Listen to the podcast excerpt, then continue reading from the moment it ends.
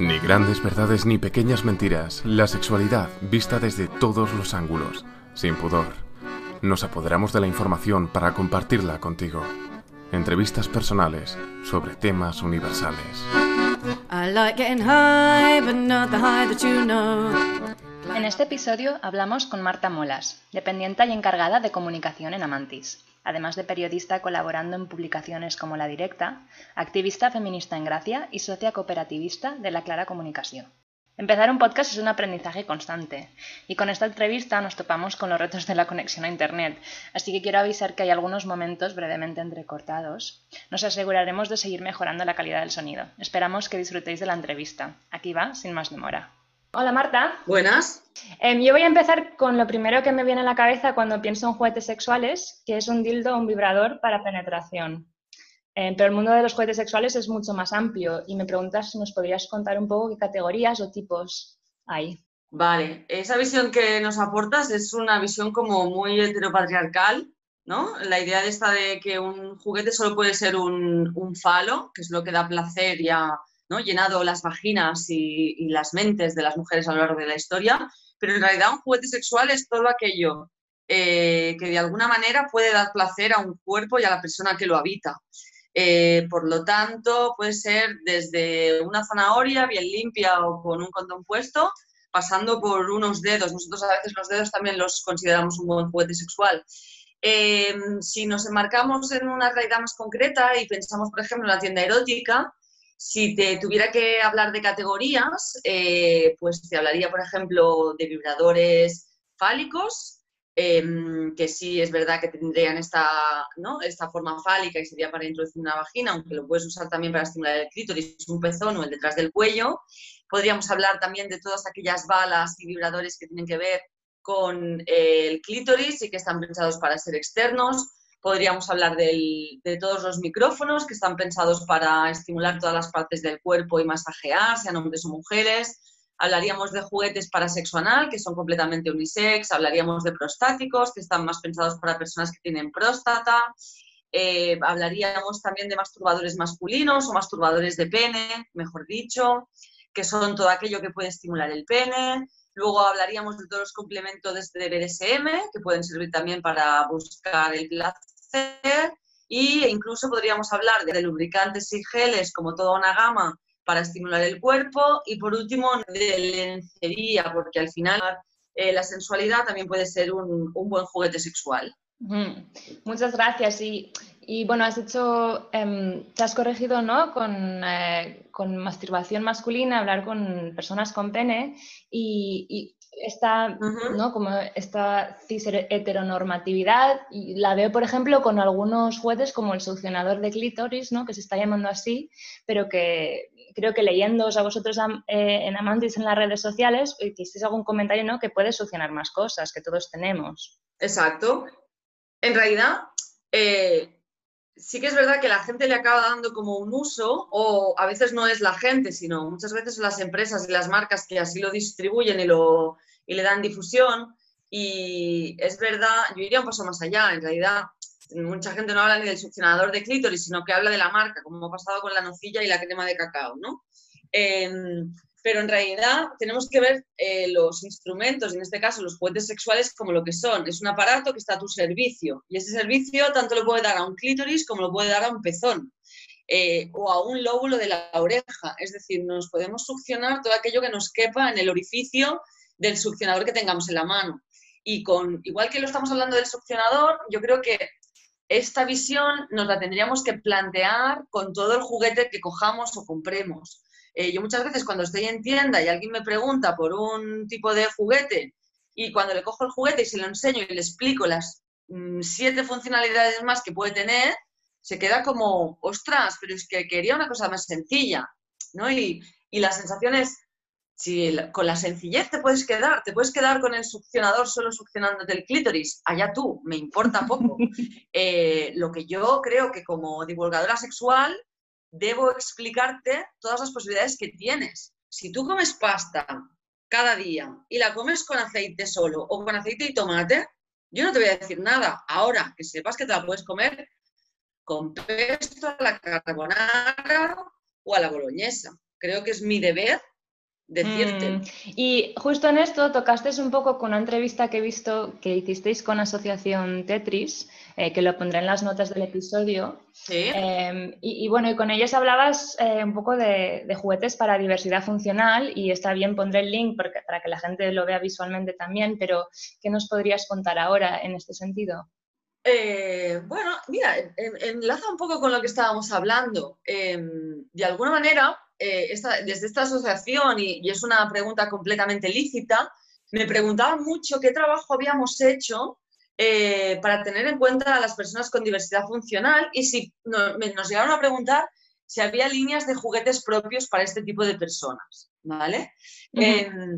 Y nuestra visión, no sé si es mejor o es peor, pero va un poco más allá, trasciende para mí esta visión de tenemos que hacer juguetes para cada tipo de personas nosotros lo que creemos es que tenemos muchos juguetes en Amantis, llegamos a tener unos, unas 3.000 referencias y creemos también que cada persona es un cuerpo y una libido diferente. Y lo que intentamos a través de nuestra divulgación, de los escritos que planteamos, de la atención, sobre todo personalizada que hacemos tanto a nivel online como en tienda, es intentar eh, encontrar aquel objeto de placer que pueda ayudarte a hacerte crecer en, un tema de erotismo, sexualidad ¿no? y autoconocimiento. Entonces, eh, sí que nos parece interesante tratar eh, cómo las personas con diversidad funcional pueden alcanzar mayores cotas de placer, eh, pero no buscarles solo juguetes que solo puedan usar ellos o ellas. ¿Me explico? Em, sí que es verdad que podemos, por una serie de características, Em, y, pondré algún ejemplo, asociar algunos juguetes que les podrán ir mejor. Por ejemplo, para las personas que tienen movilidad reducida, siempre es mejor un juguete que se aguante solo que no que lo tengas que aguantar o con el que tengas que ser preciso. Imagínate que tienes un juguete que, que, que está pensado para ir al punto G, pero tu movilidad de la mano no es muy buena y tienes muy poco equilibrio puntería pues evidentemente si tienes un juguete que se queda puesto, ese juguete va a ayudar a esa persona, ni que sea estar menos nervioso por el hecho de que no tenga que aguantarla, ¿vale?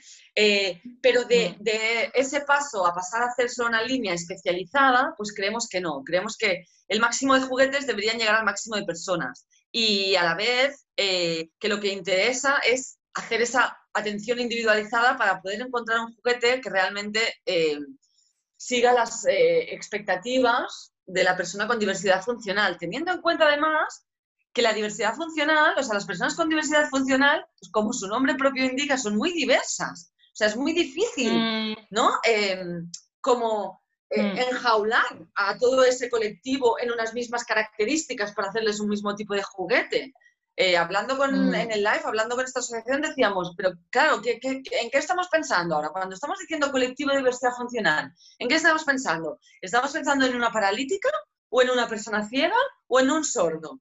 Porque claro, una cosa, la otra y la otra distan mucho de sí. Mm.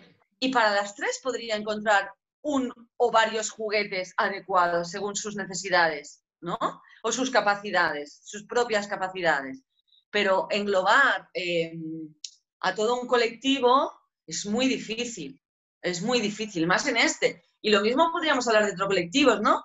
Eh, muchas veces, y por ejemplo ayer nos pasó en eh, poniendo un, bueno, en los últimos días nos pasó poniendo en un, un post en, Instagram, que ahora en las redes sociales hablamos cada día de un tema diferente, ¿no? Se espera, por ejemplo, mm. mucho, y nos lo piden mucho, contar juguetes para gays. ¿En serio? Mm. Mm. Eh, el colectivo gay, con ¿no? teniendo en cuenta que es un 10% de la población, o sea, toda esa gente va a querer solo un tipo de juguetes. No, podemos hablar de mm. juguetes para dedos, juguetes para próstatas, juguetes para dedos, pero es muy difícil hablar de juguetes para un tipo de comunidad. Y creemos que no es así, o sea, nuestros valores no van por ahí.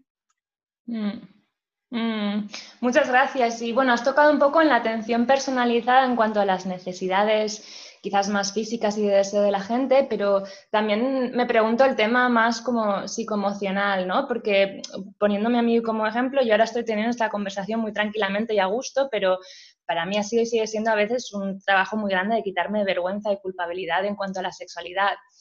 Y me pregunto un poco cómo es este acompañamiento y atención personalizada en este respecto cuando la gente entra a tiendas, porque me imagino que a veces entra alguien que muy claramente se ve que está como, ¿qué hago aquí? ¿Me va a ver alguien? Vale, bueno, hay un primer punto que es que en realidad yo creo que mucha gente que no quiera ir a tienda compra online, ¿vale? Entonces ese, ese espacio como de seguridad siempre existe. Mm. El que realmente acaba viniendo a tienda por algún motivo y no lo soporta, porque sí que podría hablar de una serie de, personas que alguna vez nos han entrado, y ahora recuerdo un señor hace unos días eh, que, o sea, de verdad estaba ahí y no lo soportaba.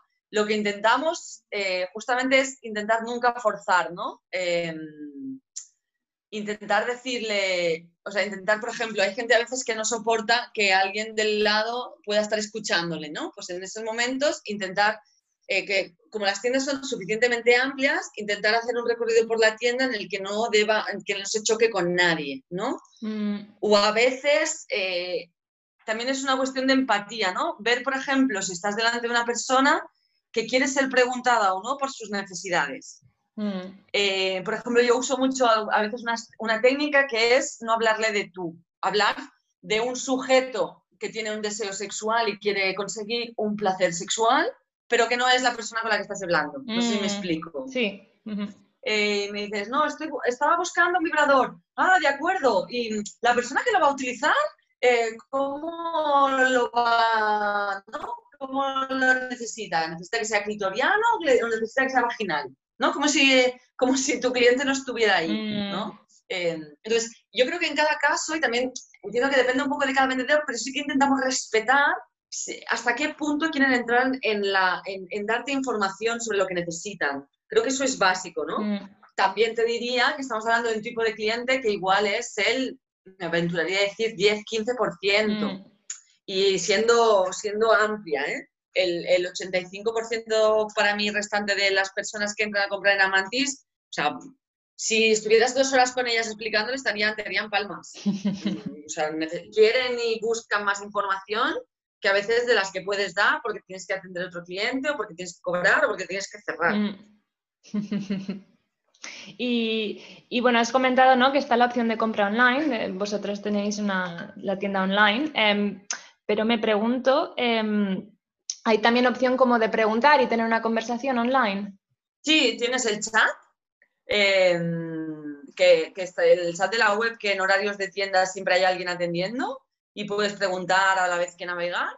Tienes el teléfono de, atención al cliente, que es para hacer pedidos online, pero que también hay un servicio postventa o, o una de información de producto que también te atendemos ahí y te vas a encontrar o a encargados de almacén o a dependientes de las mismas tiendas y luego por redes contestamos todo. Y cuando te digo todo, hemos llegado a decir, eh, hemos llegado a contestar eh, problemas sentimentales que muchas veces acabamos derivando a psicólogos y sexólogos, porque, mm.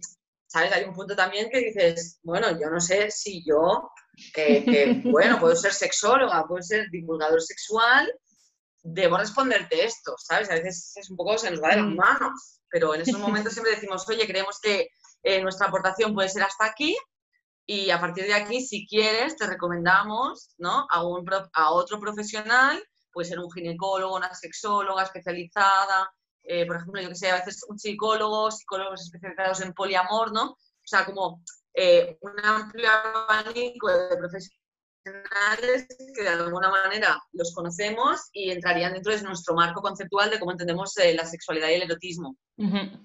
Y bueno, ya estás hablando ¿no? de, las, eh, bueno, has hablado de Instagram, redes sociales que utilizáis, em, pero me pregunto si pudieras tener uno de esos anuncios enormes en un edificio o una calle o carretera concurrida, ¿qué pondrías? ¡Ay! ¡Ay, que no estás al día!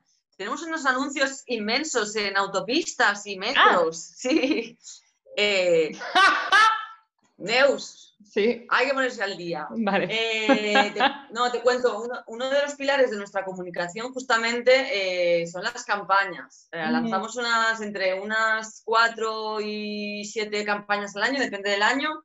Em, y, con ellas hemos tenido además polémicas. Por ejemplo, recuerdo la mm. última de Navidad que se llamaba Aleluya, que era una chica en blanco y negro que miraba hacia el cielo y decía algo así como vas a tener el mejor orgasmo, para estas navidades vas a tener el mejor orgasmo y tenía que ver con el succionador y no, y Metro Madrid nos la censuró. Mm. Y nos quejamos, eh, hubo mucha polémica, salimos en muchos medios, el país, el mundo público, etc. Y al final conseguimos que la pusieran. Hicimos mm. pressing, se tiraron para atrás y la pusieron.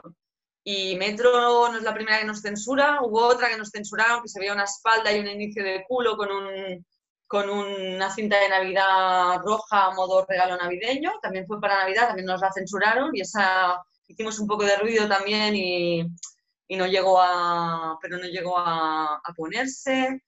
Y en general tendríamos bastante buen nombre con las, eh, con las campañas. Por ejemplo, recuerdo otra que hicimos que se llamaba 69 Primaveras, que era una campaña de, de mm, primavera, que lo que reivindicábamos era que la gente mayor también tenía sexualidad. entonces, en ese mm. cartel que ponía 69 primaveras, salía una señora mayor, un señor mayor, ¿no? Depende del cartel. Y tuvo muy bien acogida, sobre todo, especialmente entre las asociaciones de mayores, era que no era una persona adulta con cabello blanco, que esto pasa mucho, que la publicidad utiliza como personas adultas con cabello blanco diciendo que son personas mayores. Y no son personas mayores, no son personas de 70, 80 años, ¿no? Con sus canas de verdad, con sus arrugas, con sus deformidades, eh, y no sé si decir deformidades, con sus mm. Mm, formas, ¿no?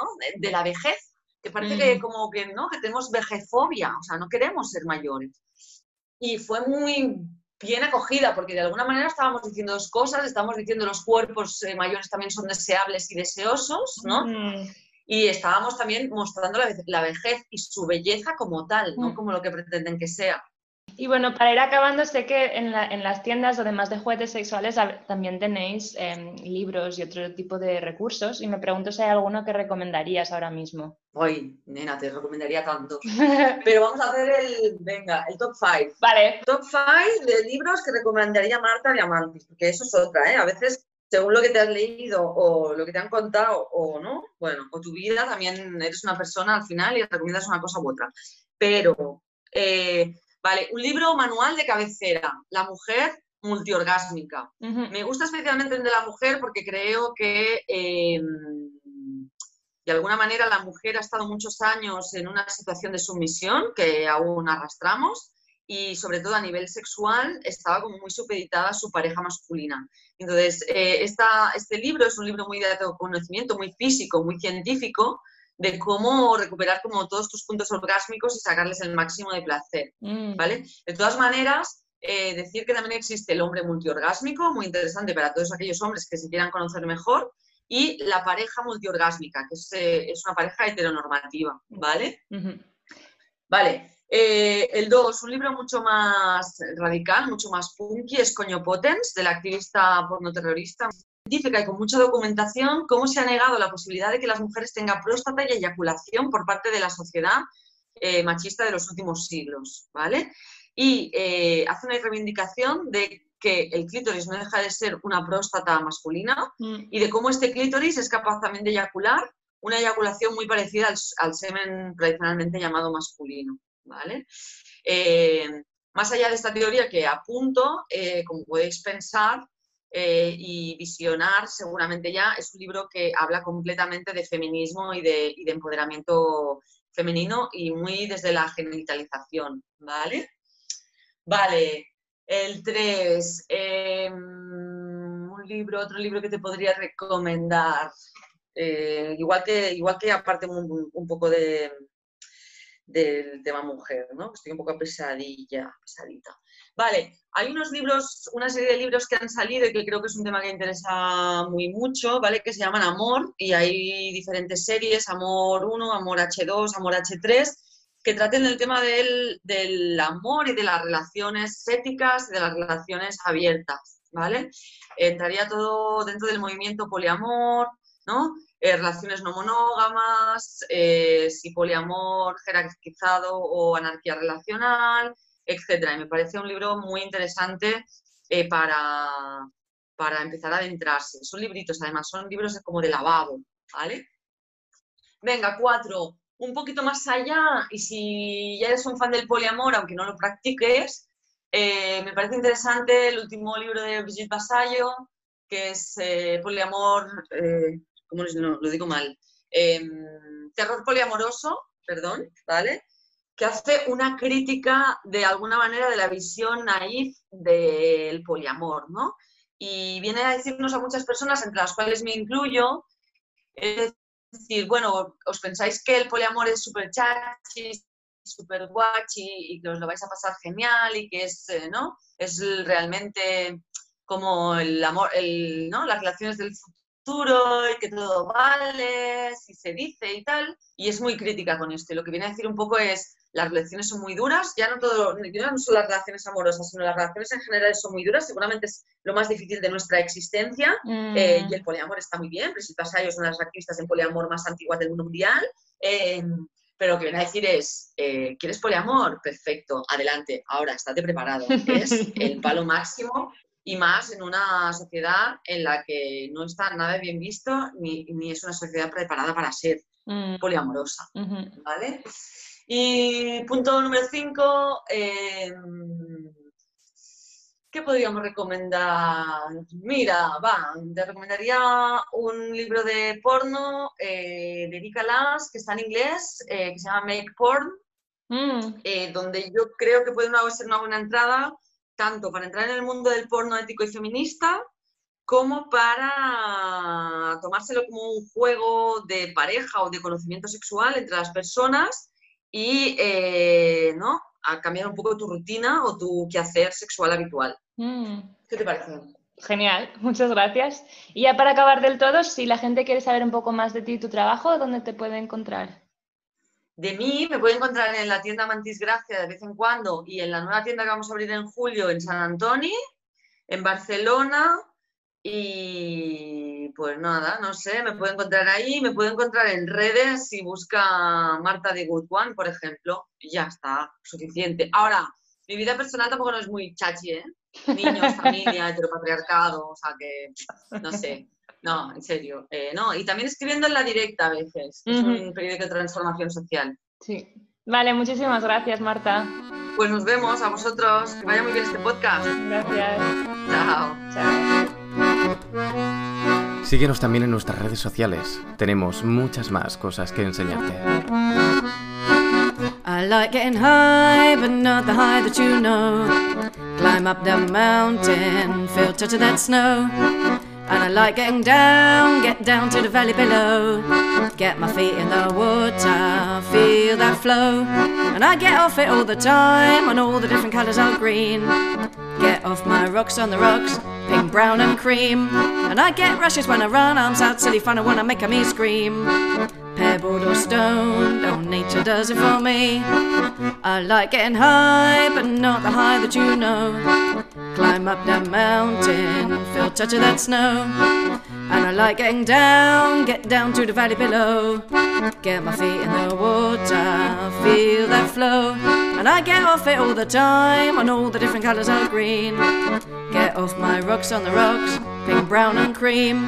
And I get rushes when I run, arms out, silly fun, I make a me scream. Pebbled or stone, don't nature does it for me.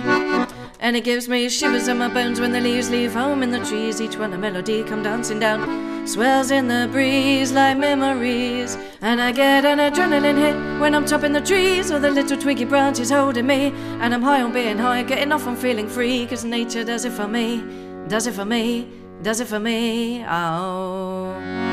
I like getting high, but not the high that you know. Climb up the mountain, feel touch of that snow. And I like getting down, get down to the valley below. Get my feet in the water, feel that flow. And I get off it all the time, and all the different colours are green. Off my rocks on the rocks, pink, brown, and cream. And I get rushes when I run, arms out, silly fun, I wanna make a me scream. Pebbled or stone, oh, nature does it for me. And when I wanna come down, I dig my fingers in the deep cool earth. And when I wanna come down, I dig my fingers in the deep cool earth. And when I wanna come down, I dig my fingers in the deep cool earth. And when I wanna come down, down, I like and higher. I like and higher. I like and higher.